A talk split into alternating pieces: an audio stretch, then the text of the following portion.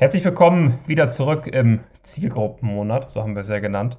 Und heute soll es tatsächlich mal um quasi das Drehbuch deines Idealkunden gehen. Ähm, die, die Buyers Persona, den Kundenavatar, wie auch immer man es ähm, im Endeffekt dann nennt. Es gibt unterschiedliche Namen und Bezeichnung dafür. Vorab einmal die Entschuldigung. Hier in dem Hotelzimmer quasi, wo ich bin, wird irgendwo in der Nähe gebaut, renoviert und ähm, das war schon den ganzen Tag. Das heißt, es gibt keinen günstigeren Zeitpunkt, um das aufzunehmen.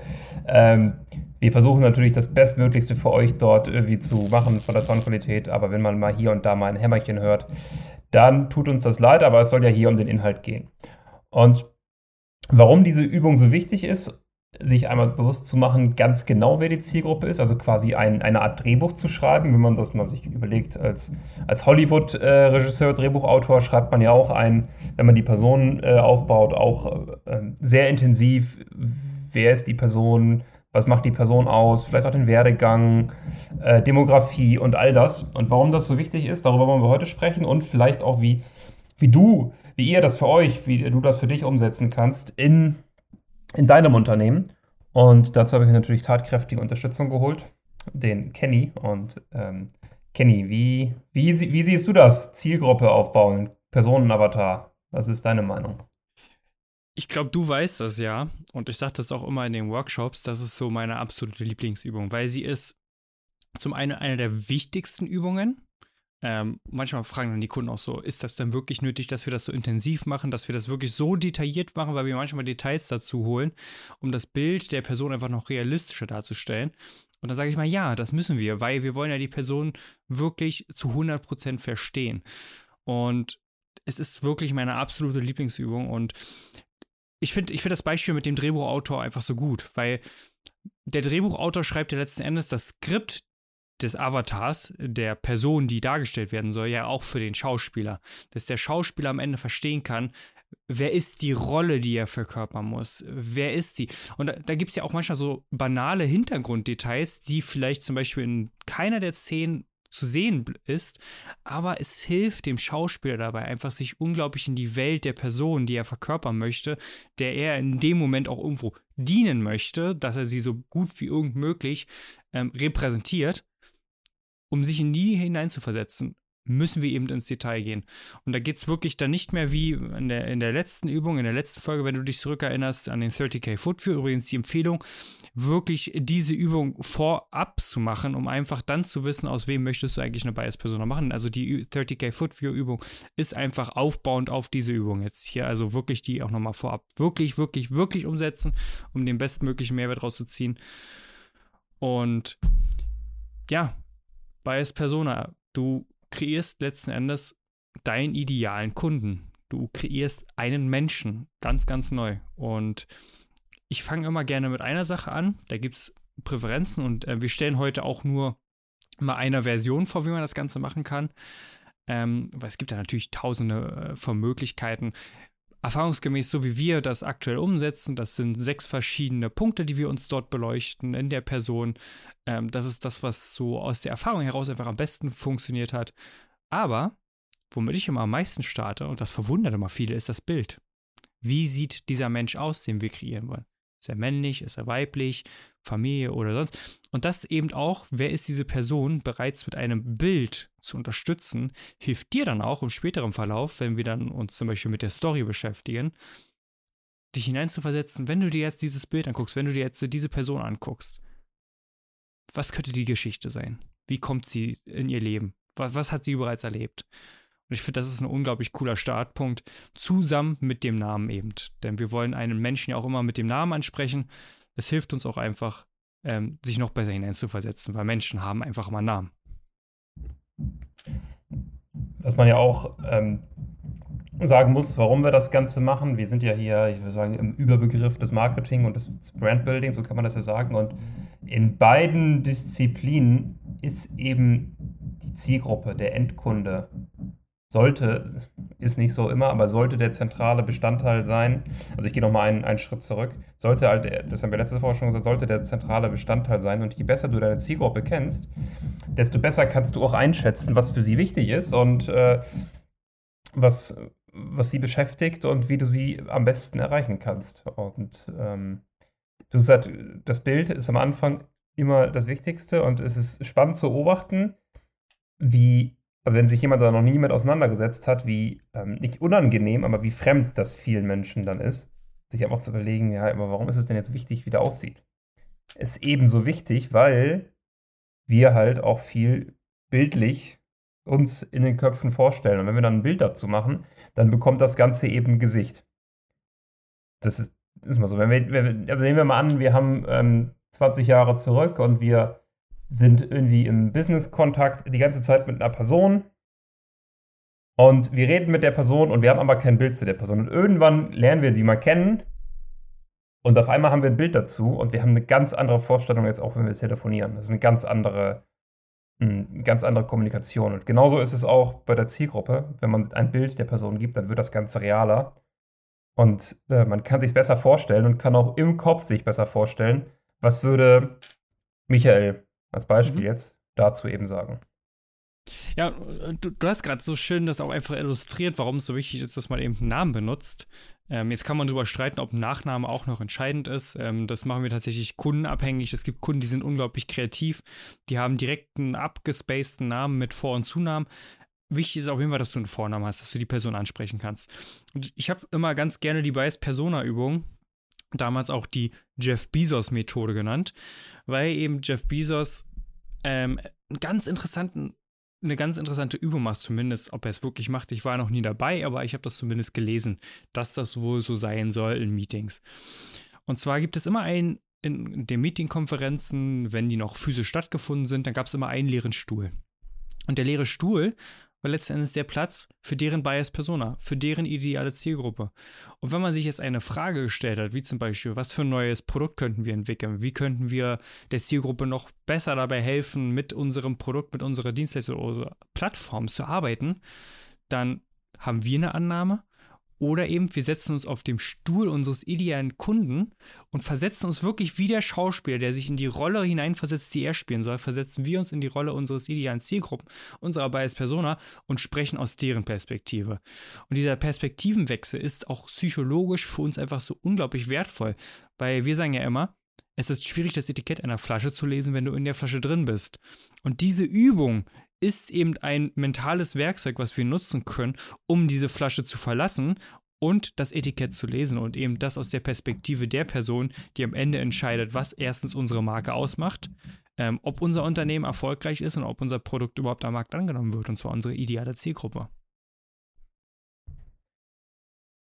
Ich würde auch tatsächlich hier nochmal gerne einen Schritt zurückgehen zum Namen. Ähm, also du hast es gerade sehr ausführlich beschrieben. Was man auch machen kann, ähm, wenn man jetzt keinen Nachnamen hat, aber man, keine Ahnung, man bietet äh, Dienstleistungen im Baugewerbe an und man hat zum Beispiel Neubauer und Renovierer als Kunden, dann kann man zum Beispiel ähm, auch einfach ähm, Neubau Nina als Bezeichnung nehmen oder Neubau Norbert oder keine Ahnung. Das muss halt, muss jetzt nicht unbedingt der gleiche Buchstabe sein, aber dass man so eine gewisse Beziehung auch dazu hat, dass man direkt weiß, okay, was ist das für ein Avatar, für welches Produkt ist der Avatar dementsprechend ähm, äh, gedacht oder ähm, Sanierungs Michael oder so. Das, das kann, man, kann man auch machen, ähm, weil es eben auch hilft, das Ganze im Gehirn dann zu, zu verknüpfen. Ähm, wie gesagt, wenn du sofort weißt, hey, der Michael, das ist genau der Typ für dies und dieses Produkt, dann braucht man es nicht unbedingt, aber das, das hilft auch dabei, ähm,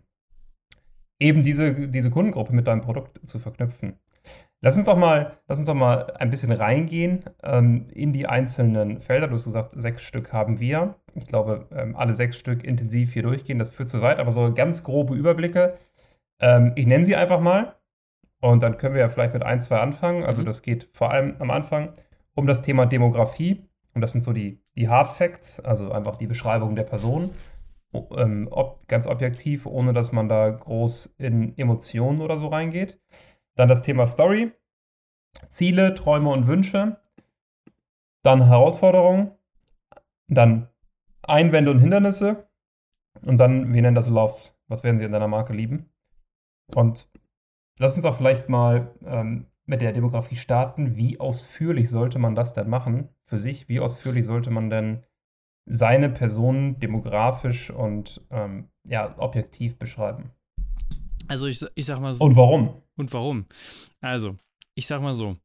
Je genauer, desto besser. Das ist halt einfach so. Solange diese Hard Facts tatsächlich aber eben auch auf in irgendeiner Art und Weise auf Zahlen, Daten, Fakten beruhen.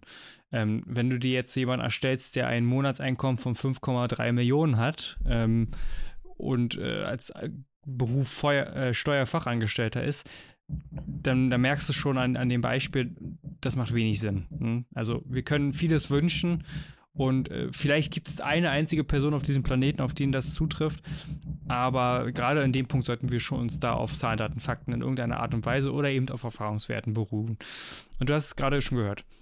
Also, was wir hier immer beleuchten, ist auf jeden Fall das Alter. Wie alt ist die Person? Und wenn du die 30k Foot View Übung gemacht hast und sagst, okay, ich schaue mich jetzt erstmal an, wie ist die Bias Persona zum Beispiel für die primäre Zielgruppe, ähm, dann weißt du ja schon, was ist die Altersspanne, was ist die Einkommensspanne.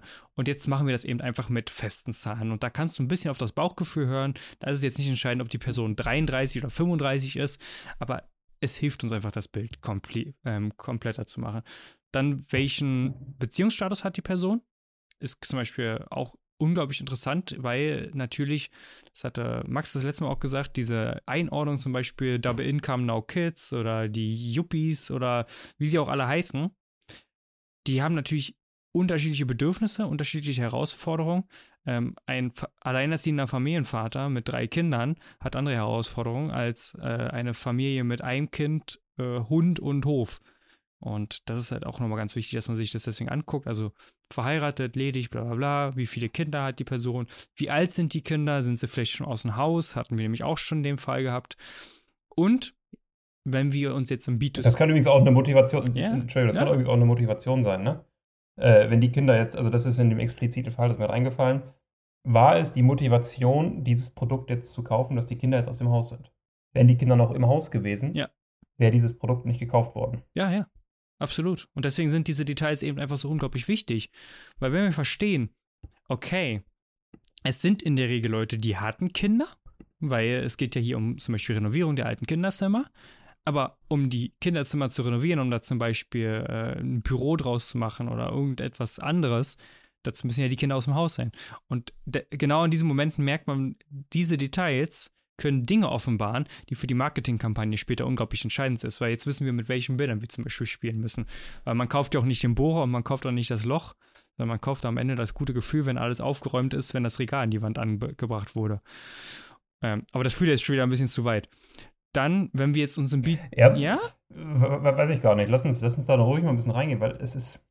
Und da, da merkt ihr halt schon, oder du als Zuhörer, wie umfangreich das Marketing ist, weil ähm, jemand, der 55 ist, Kinder hatte und die Kinder mhm. sind ausgezogen, hat ganz andere Bedürfnisse als jemand, der 55 ist, vielleicht auch verheiratet ist, aber keine Kinder hatte. Mhm. Das sind ganz, das sind unterschiedliche Welten. Die Leute sind zwar gleich alt und mögen sich in bestimmten Punkten auch ähneln, aber sonst ist das einfach ein, ein Unterschied wie Tag und Nacht, weil einfach die, hm, das gesellschaftliche Umfeld und die bisherigen Stories und das bisherige Leben einfach ganz anders verlaufen ist. Und was ich da spannend finde, alle denken, oh ja, jetzt, wir, wir sind so Schneeflockenartig. Aber im Endeffekt ähm, ist das Leben jetzt nicht unbedingt vorherbestimmt, aber es nimmt schon immer ähnliche Züge an. Deswegen, wenn man einmal eine gute Marketingstrategie gefunden hat, bei einem Produkt, das immer wieder verkauft wird, es äh, auch immer wieder gebraucht wird. Also nehmen wir jetzt mal zum Beispiel ein, eine, eine gute, hochwertige Butter oder ähm, Kinderwindeln oder so. Da ändert sich das, das Bedürfnis nicht. Und wenn man da einmal eine gute Marketingstrategie entdeckt hat, die rasiert, dann sollte man auch dabei bleiben, weil das Bedürfnis ändert sich nicht, weil ähm, eine werdende Mutter hat das gleiche Bedürfnis wie eine werdende Mutter in fünf Jahren. Ja. Kann ich nichts hinzufügen, außer ähm, das Einzige, was sich natürlich wandelt, ist der Kultur, äh, der, das Gesellschaftsgefühl und das Wertesystem. Also du könntest natürlich heute nicht mehr umweltzerstörende Windeln verkaufen, äh, die eine unglaublich schlechte CO2-Bilanz haben und die die Wegwerfgesellschaft unterstützt. Ähm, aber im Kern ist es richtig, das Bedürfnis bleibt das gleiche. die Werte ändern sich nur manchmal. Und deswegen ist es halt auch gut, regelmäßig auch zu überprüfen, wie zeitaktuell ist auch noch das, was wir tun. Konkret auf das Produkt auch bezogen und auch auf die, auf die Marke an sich. Und ähm, was, was schauen wir uns noch an bei den Demografien? Demografie. Gehen wir jetzt mal ein bisschen schneller durch. Also wir schauen uns auf jeden Fall noch die Interessen an. Also welche Interessen hat die Person? Was macht sie in ihrer Freizeit? Was für Hobbys hat sie? Geht sie gerne wandern? Ist sie äh, vielleicht gerne jemand, der einen Grillabend mit Freunden veranstaltet? All das gibt uns Indikatoren darüber, wer ist diese Person wo bewegt sie sich? Und das wird im späteren Verlauf auch bei bestimmten Übungen, die wir noch mit euch vorhaben, ganz interessant sein, dass man sich auch einfach die Interessen anguckt und dann eben auch schauen wir uns auch an, welche Marken kauft die Person. Denn e-, egal, ob du ein Ja-Produkt kaufst bei Rewe oder ob du Rewe exklusiv kaufst oder bei Gucci Mucci oder sonst irgendwo, jeder Einkaufszettel ist ein Wahlzettel und jeder Einkaufszettel und jede Marke, die da draufsteht, sagt etwas über dich als Person aus. Ähm, das kann beim Dacia sein, ich, mir bedeuten Marken nichts. Preis-Leistung ist mir das absolut Wichtigste und möglichst günstig muss es sein. Oder wenn du einen Porsche kaufst, dann ist das eben ein anderes Statement, was du setzt. Und gerade deswegen ist dieses, welche Marken konsumieren die Menschen bereits, so unglaublich spannend, weil wir dürfen eins nicht vergessen, und das wird in einer späteren Übung noch viel, viel intensiver angegangen. Die Leute kaufen ja schon irgendwo. Die Leute kaufen ja irgendwelche Marken. Und wenn wir verstehen, warum kaufen sie diese Marken, da können wir sie dazu bringen, auch bei uns zu kaufen, weil wir jetzt das Warum geklärt haben. Und das ähm, zeigt eben auch, für was eine Art von Werbebotschaften diese, diese Personen empfänglich sind. Und, was man auch daraus schon ableiten kann, wo sich die Personen aufhalten. Also das Beispiel ist, Lamborghini macht keine Fernsehwerbung. Warum? Weil Lamborghini-Käufer kein Fernsehen gucken. Mhm. Und nehmen wir jetzt mal an, wir haben einen Kunden, der Lamborghini fährt, als Beispiel, das ist jetzt sehr plakativ und das ist dann auch so, oh, no shit, aber wenn man sich das mal überlegt, so bei anderen Marken und so, dann passt das schon auch wieder mehr. Dann äh, brauchst du auch nicht auftreten in der Fernsehwerbung. Ne? Dann, dann kannst du es vielleicht auch nicht gleich, aber ähnlich machen wie Lamborghini von der Ansprache, von ne? du musst vielleicht auch mehr auf Wertschätzung ähm, in der Kundenreise achten. Das sind halt alles so Themen, die du auch anhand der Marken ähm, äh, mit aufnehmen kannst. Weil im Endeffekt sind wir ja, es gibt ja diesen Spruch, du bist der Schnitt der fünf Menschen, mit denen du dich umgibst. Aber du bist auch so ein bisschen, was deine Kaufaffinität angeht, auch so ein bisschen der Schnitt der Marken, die du kaufst. Mhm. Also nehm, nehmen wir an, du kaufst Apple und du hast, ähm, also ich beschreibe gerade ein bisschen mich, du hast gerade, äh, du hast Koffer von Rimowa und du hast vielleicht auch ähm, gute oder ein, zwei Markenklamotten, vielleicht mal eine Hose von Boss oder so dann wird's, da wird es nicht wahrscheinlich sein, dass du auf einmal zu Lidl einkaufen gehst. Gibt es natürlich auch, will ich, will ich gar nicht sagen. Aber das wird nicht wahrscheinlich sein. Und daraus kann man schon jede Menge ableiten, auch ähm, was der Kunde vielleicht auch erwartet bei deiner Marke. Weil wenn er, wie gesagt, einen Dacia kauft, dann erwartet er nicht, wenn er zu dir kommt, die exklusivste Behandlung. Dann kann es sogar sein, dass er sich ähm, da ein bisschen ähm, ungewohnt und es ist ein bisschen unkomfortabel fühlt. Also ich glaube, jeder, der das mal hatte, das erste Mal in einem sehr guten Fünf-Sterne-Hotel war, wo dann einfach am Anfang jemand ankommt und deinen Koffer trägt und dir am besten noch ähm, den Hintern abwischt, wenn du auf Toilette gehst und so. Das ist am Anfang, am Anfang, wenn man es noch nicht gewohnt ist und wenn man nicht so viel Kontakt hatte in diesem Bereich, ist es ein bisschen, ich will nicht sagen unkomfortabel, aber gewöhnungsbedürftig. Wenn du jetzt aber sehr regelmäßig in diesen Läden unterwegs bist, dann erwartest du es halt irgendwie auch. Und es gehört dann ein Stück weit dazu. Und das heißt, deine Marke muss dann diese Erwartungen auch erfüllen. So ist es. Und ganz interessant ist eben auch, wenn du dann zum Beispiel etwas designen möchtest oder eben irgendetwas kreieren möchtest, ein Verpackungsdesign zum Beispiel oder ein neues Logo oder und und und und und oder Creatives für äh, Marketingkampagnen, dann kannst du dich wunderbar bei den Marken, wo die Person ja bereits einkauft, inspirieren lassen und schauen, welche Stile gehen die Leute. Was für Stile kaufen die Menschen gerne? Sind sie vielleicht eher so wie Max, jemand, die minimalistisch innovative, moderne Designs mögen oder mögen die vielleicht eher verschnörkelt, luxuriös, Versace-Stil-Richtung.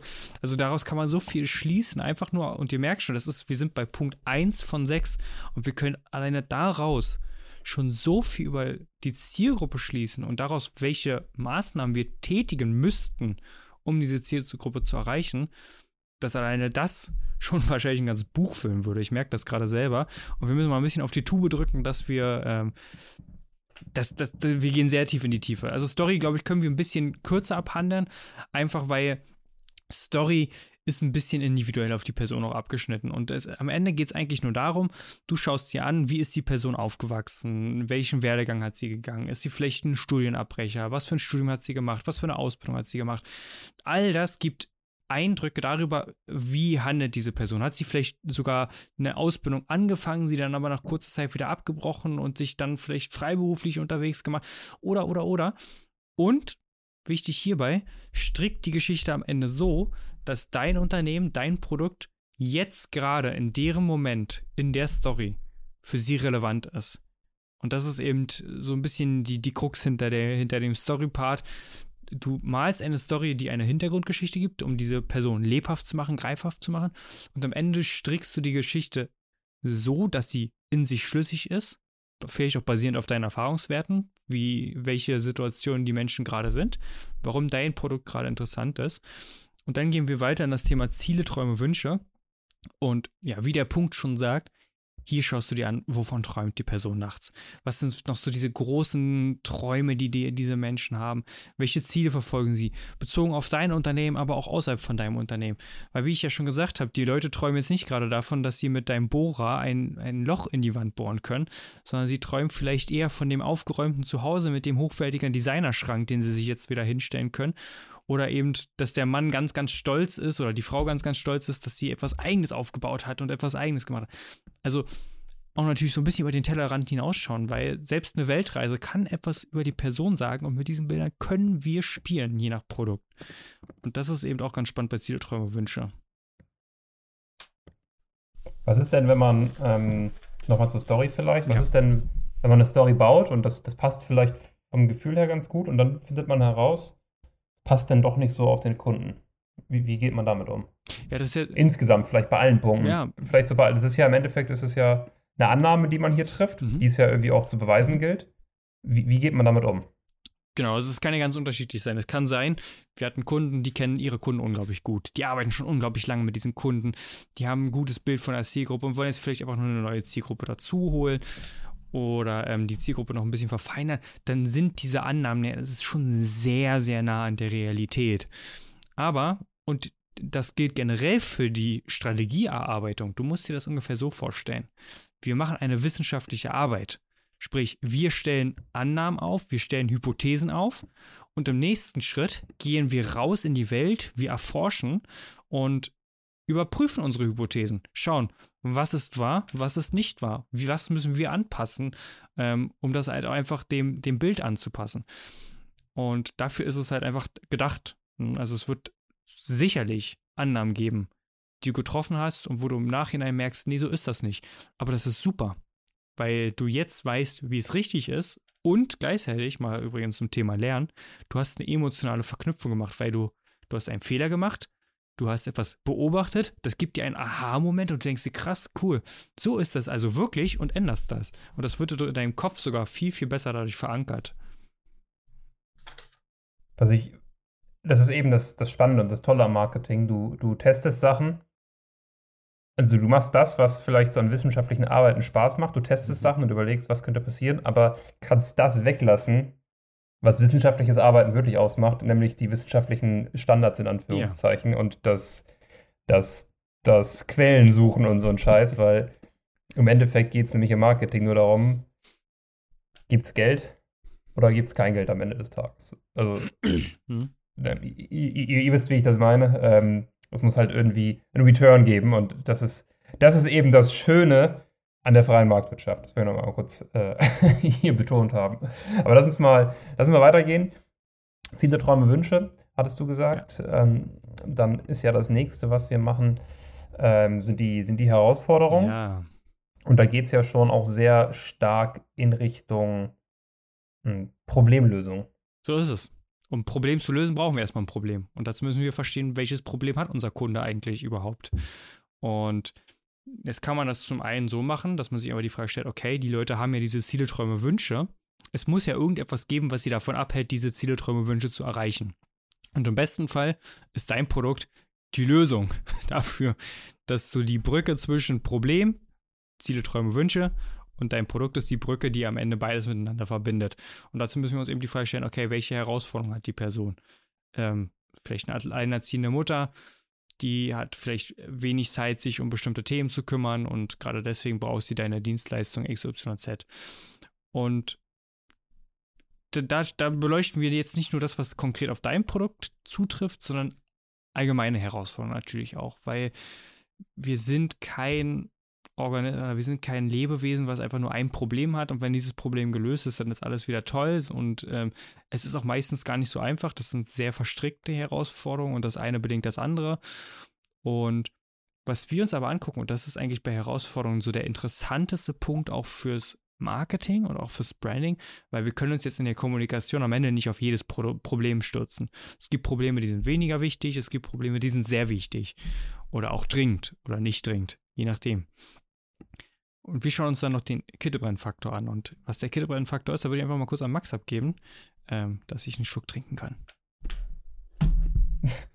seid, ihr, seid ihr gegönnt. Ähm, Kittelbrennfaktor ich hatte irgendwann mal, ich glaube, wir hatten das mal auch in einer Folge, wenn ich mich richtig erinnere, äh, in irgendeiner Podcast-Folge, die noch 10 Minuten lang ging, Kittelbrennfaktor. Ähm, es ist, ist glaube ich, die Wortherkunft ist eben auch genau das, was man denkt. Wenn der Kittel brennt, dann tut man alles dafür, ihn zu löschen. Ich glaube, das ist tatsächlich die Wortherkunft des Ganzen. Mhm. Ähm, und es geht halt um das Problem, wofür wir bereit sind, wirklich ähm, viel zu tun, wo wir auch bereit sind, viel zu investieren, wo wir auch, wenn das Problem uns beschrieben wird, und das ist vielleicht ähm, ein weiterer Tipp, den ich, glaube ich, schon ein paar Mal hier im Podcast gesagt habe, aber ich kann es nicht oft genug sagen. Wenn du das Problem deiner Zielgruppe genau treffend beschreibst und danach auch noch die Lösung genau darstellst, mhm. dann hast du eigentlich schon gewonnen. Weil wenn die Zielgruppe sich zuerst identifiziert und weiß, krass, das bin ja ich. Das sind ja mein, genau meine Probleme. Das ist ja genau so, wie ich mich fühle. Erstens liest sie dann weiter, weil natürlich will sie dann wissen, ja, das Problem ist hier, aber es muss ja irgendwie eine Lösung dafür geben. Und wie gesagt, zweitens, wenn du dann die Lösung anbietest und sagst, so und so, so, so funktioniert das, und die sagt, fuck. Oh, ich hoffe, das wird jetzt nicht rausgepiept bei Apple. äh, genauso äh, muss ich das Problem angehen. Äh, erzähl mir mehr und gib mir die Lösung und äh, dann ist die Person auch sofort bereit, ähm, dafür dementsprechend auch irgendwie eine wertvolle Handlung zu übernehmen, sei es dein Produkt zu kaufen oder vielleicht auch ähm, sich einzutragen für einen Termin, für eine E-Mail-Liste und so. Ne? Es kommt immer darauf an, wie groß die Bereitschaft ist, dieses Problem zu lösen und was der Gegenwert ist. Ne? Also wenn du jetzt eine E-Mail äh, haben willst, dann musst du jetzt nicht der Person, weiß ich nicht, ein Riesenproblem lösen, weil äh, die E-Mail-Adresse ist zwar etwas wert für uns, aber ist jetzt nicht so 10.000 Euro wert. Mhm. Aber der Kittelbrennfaktor, da sollte man sich wirklich überlegen, von meinem idealen Kunden, was ist das Hauptproblem und wie löse ich das? Natürlich bezogen auf die, auf die Lösung, die ich anbiete. Also man hat natürlich viele Kittelbrennfaktoren. Genau. Also der Kittel brennt in, in der Regel bei jedem Menschen an verschiedenen Stellen. Und du musst natürlich die Stelle am Kittel identifizieren, wo du auch konkret ansetzen kannst zum Löschen. Das muss auch nochmal. Und vielleicht, genau, einfach auch ein bisschen um die Ecke denken. Es heißt nicht unbedingt, dass dein Produkt, äh, was du hast, die, die Lösung für das Problem der Kunden ist, sondern dass vielleicht ein kleiner Umweg äh, die Lösung ist. Also ein Beispiel, du verkaufst, ähm, ich überlege jetzt gerade, was am besten passen würde. Ja, komm, wir nehmen es einfach. Du verkaufst Türen. Hm. Und dann ist nicht das größte Problem der Kittelbrennfaktor für die Kunden, dass sie ein Loch in der Wand haben, was gefüllt werden muss, sondern dann ist das größte Problem vielleicht, dass sie überhaupt nicht wissen, worauf sie bei der Auswahl ihrer Türen achten müssen. Das heißt, du verkaufst Klarheit. Und wenn man Klarheit verkauft, ist das schon immer ein riesen Wettbewerbsvorteil, als wenn du eine Auswahl hast. An Türen mit äh, allen möglichen Sachen. Also wenn du sagst, bei uns bekommst du alle Türen, die es gibt, ja, ja, ist das immer schlechter, als wenn du sagst, bei uns findest du genau die Türen, die zu dir passen. Oder wir sorgen dafür, dass du bei uns genau die Türen findest, die, die zu dir passen. Oder du weißt ganz genau danach, was du haben willst und was eben nicht. Und jetzt merkt man, hey, das ist ja gar nicht das Produkt, also das ist nicht das Problem, was das Produkt löst, also das Loch zwischen zwei Wänden zu schließen, sondern das Problem ist ein ganz anderes. Und deswegen da auch mal ruhig ein bisschen um die Ecke denken, weil es nicht unbedingt, also es ist ja genau wie bei uns. Wir verkaufen ja auch nicht ähm, oder wir lösen ja auch nicht das Problem, zum Beispiel ähm, mehr Reichweite zu generieren oder ähm, mehr Umsatz zu machen. Das ist natürlich auch ein, eine, ein Problem, das wir lösen. Aber was wir vor allem lösen, ist eben Klarheit und Orientierung. Ja. Ne, in diesem ganzen Noise und diesem ganzen Bass, der da draußen ist und gehe ich hier, mache ich hier ein Webinar, gehe ich dahin und dies und das. Das ist vor allem die Problemlösung, die wir haben und ähm, der Kunde möchte sich auch ein bisschen ein Stück weit verändern, wenn er mit dir zusammenarbeitet. Arbeitet. Ja. Yeah. Und ich würde sagen, wir gehen einmal weiter. Genau in Richtung Einwände und Hindernisse. Genau, weil du hast gerade schon so schön gesagt. Wir haben jetzt, äh, wir wissen jetzt, welches Problem unser Kunde hat. Wir wissen, dass wir die Lösung für ihn haben. Der Kunde weiß im Optimalfall dann ja später auch, dass du genau die Lösung für sein Problem hast und dass du Veränderungen in sein Leben herbeiführen wirst. Und jetzt haben wir das Wort Veränderung. Jede Veränderung erzeugt auch natürlich einen Widerstand bei uns, weil wir Menschen wollen ja keine Veränderung im, im wesentlichen Sinne, also zumindest unser Gehirn nicht, weil unser Gehirn ist träge. Veränderung bedeutet Energieverbrennen. Energieverbrennen bedeutete damals, vielleicht kannst du vor dem Säbelzahntiger nicht mehr so gut wegrennen wie der andere neben dir, der weniger Energie verbrannt hat. Und deswegen entstehen Einwände und Vorwände und Hindernisse, die die Menschen dazu überzeugen könnten oder abhalten könnten, davon bei dir zu kaufen. Und die einfach vorwegzunehmen und diese auch zu verstehen, also welche Einwände könnten denn jetzt kommen, das ist natürlich auch ein Vertriebsthema, ist aber auch ein Marketingthema. Denn wenn jemand auf eine Landingpage kommt und der denkt, ja, das ist genau die Lösung, die ich haben wollte und äh, das ist genau das Problem, was ich habe, kommt trotzdem Einwände hoch. Und ähm, meistens versteckt sich das als sogenanntes FAQ, dass dann da zum Beispiel die Einwände vorweggenommen werden. Aber um Einwände vorwegzunehmen, muss man sie erstmal definiert haben. Und dafür ist diese Übung einfach da. Und die meisten Einwände sind übrigens auch versteckte oder getarnte Vorwände. Ja. Also das, ähm, die Leute sagen dann sowas wie, ja, aber ich weiß gar nicht, ob das jetzt aktuell zu mir passt oder ich weiß jetzt gar nicht, ob aktuell der richtige Zeitpunkt ist und das ist, das ist nur bla bla. Es geht dann im Endeffekt um zwei Sachen, Vertrauen und Geld. Ja. Gerade online. Die Leute müssen dir, müssen dir vertrauen um eine Entscheidung für dich zu treffen. Trust, Trust of uh, Proof of Concept. Mhm. Und ähm, vor allem müssen sie auch, und das ist, das scheidet übrigens auch einen guten Vertriebler von einem schlechten Vertriebler, das Geld haben oder die finanziellen Mittel haben, um deine Marke, deine Produkte zu kaufen. Egal in welcher Preisspanne du bist. Und ein schlechter Vertriebler versucht dann ähm, unclosable People trotzdem zu sellen. Mhm. Und ein guter Vertriebler merkt einfach, alles klar, der hat jetzt gerade das Budget nicht. Ich kann ihm vielleicht noch eine andere Variante anbieten. Aber wenn das nicht passt, dann ist es einfach nicht unser Kunde. Und äh, da muss man eben aufpassen, dass man sich nicht zu sehr drin versteckt und auch dann nicht so unpaid Consulting macht. Ähm, deswegen Einwände und Hindernisse sich aufschreiben und wie gesagt, am besten Vorwände. Und was dann die Königsdisziplin ist, welcher Vorwand ist eigentlich welcher Einwand? Ne, also, also zum Beispiel sowas zu sagen, hey, ähm, ihr bietet hier automatische Terminvereinbarungen, Kalender an, aber ich kann da gar nicht an den Termin. Ähm, das, ist, das ist dann meistens auch eher ein Vorwand, als dass ich das Commitment nicht eingehen will, mir jetzt dort einen Termin zu buchen. Und da kann man das dann ähm, unfassbar gut auflösen und, äh, wie gesagt, dem Kunden vorwegnehmen. Und wenn man dann das gemacht hat und die Leute sich natürlich für deine Marke entscheiden, dann kommen wir zum letzten Punkt. Und das ist, sind die Loves, was sie in deiner Marke lieben werden. Genau, und ich, ich fand das super. Ich wollte auch genau diese Überleitung machen. Denn so ist es. Jetzt, jetzt ist alle, alle Bahn frei und wir reden jetzt vom Optimalzustand. Also nicht vielleicht vom Status quo, weil viele Unternehmen natürlich äh, auch zu uns kommen, weil der Status quo einfach noch nicht das Optimum ist. Und Jetzt stellen wir uns die Frage, wenn alles optimal verläuft, unsere Marke sich auch genauso entwickelt, unser Unternehmen sich genauso entwickelt und unser Zielkunde zu unserer optimalen Unternehmung kommt, das optimale Produkt, den optimalen Service erhält, was wird diese Person daran lieben? Weil das werden dann auch wiederum Dinge sein, die wir dann ähm, auf der Website, äh, in den Kampagnen hervorstellen werden, weil wir wissen, dass diese Zielgruppe genau das lieben wird, weil es gibt zum Beispiel, nehmen, nehmen wir doch das Beispiel ähm, wieder Luxus und kein Luxus, also Dacia und Porsche. Ein Dacia-Käufer wird das Preis-Leistungs-Verhältnis einfach lieben. Der wird das lieben, dass äh, hier kein Shishi und Tatam rum, äh, rumgemacht wird, sondern dass man ein Auto hat, was fährt, was vier Reifen hat und wo, womit man gut von A nach B kommt und man hat einen Neuwagen für den Preis eines Gebrauchtwagen. Mega. Finden die super. Das werden die an der Marke Dacia lieben. Dacia-Käufer wird ein Porsche absolut nicht dafür lieben, dass man dann exklusiven Service bekommt, man zweimal im Jahr eingeladen wird zu einer Vernissage, die nur für Porsche-Käufer da ist und dass man eine extrem hochwertige Handverarbeitung hat.